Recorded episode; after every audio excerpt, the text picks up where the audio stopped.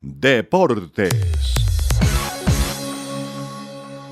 A escasos 67 días de la inauguración del Mundial de Qatar 2022, se inicia otro capítulo en la historia del jugador ecuatoriano Byron Castillo. Todo por un audio expuesto por el diario británico Daily Mail en el que el futbolista declara que su documentación es falsa y es oriundo de Tumaco.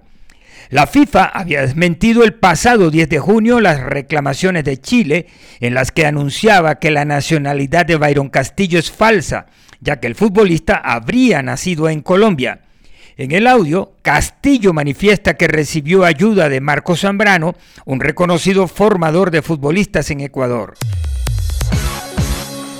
Tras el cierre del mercado de traspasos en el fútbol europeo, el futuro del colombiano Santiago Arias es una incógnita.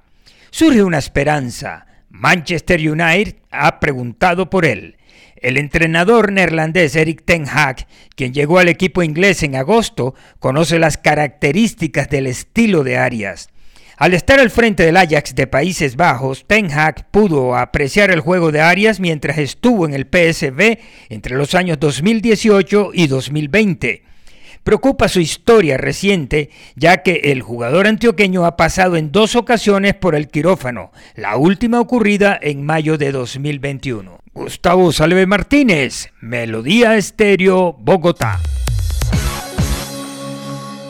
Y aquí en Buenos Aires hablamos de la fecha número 19 del fútbol argentino que arrancó ayer lunes con la victoria como visitante de Independiente por 2 a 1 frente a Sarmiento de Junín, donde el equipo local arrancó ganando con gol de Femia, pero un doblete de Leandro Fernández le dio la historia a favor de Independiente. Y en el día de hoy va a continuar esta fecha 19 con Vélez y Central Córdoba a las 2 y media de la tarde, horario colombiano. Luego a las 5, Huracán, el tercero en discordia, enfrenta de local a Barracas Central. Y luego al Godoy Cruz frente Tigre. Y 7 y media, Platense, Unión de Santa Fe y Racing Club de Avellaneda frente a Patronato de Paraná.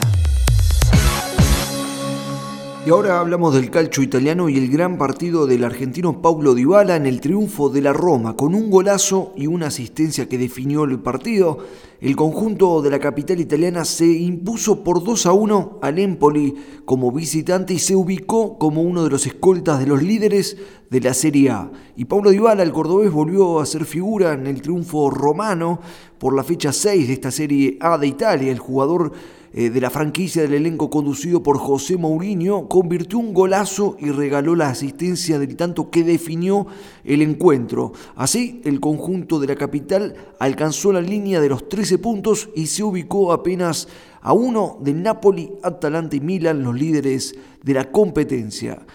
El cordobés busca ser considerado por Lionel Scaloni para la lista definitiva de Argentina rumbo al Mundial Qatar 2022. Desde el Máster Internacional de Melodía Estéreo en Buenos Aires, Argentina, informó Pablo Lucas Candelaresi.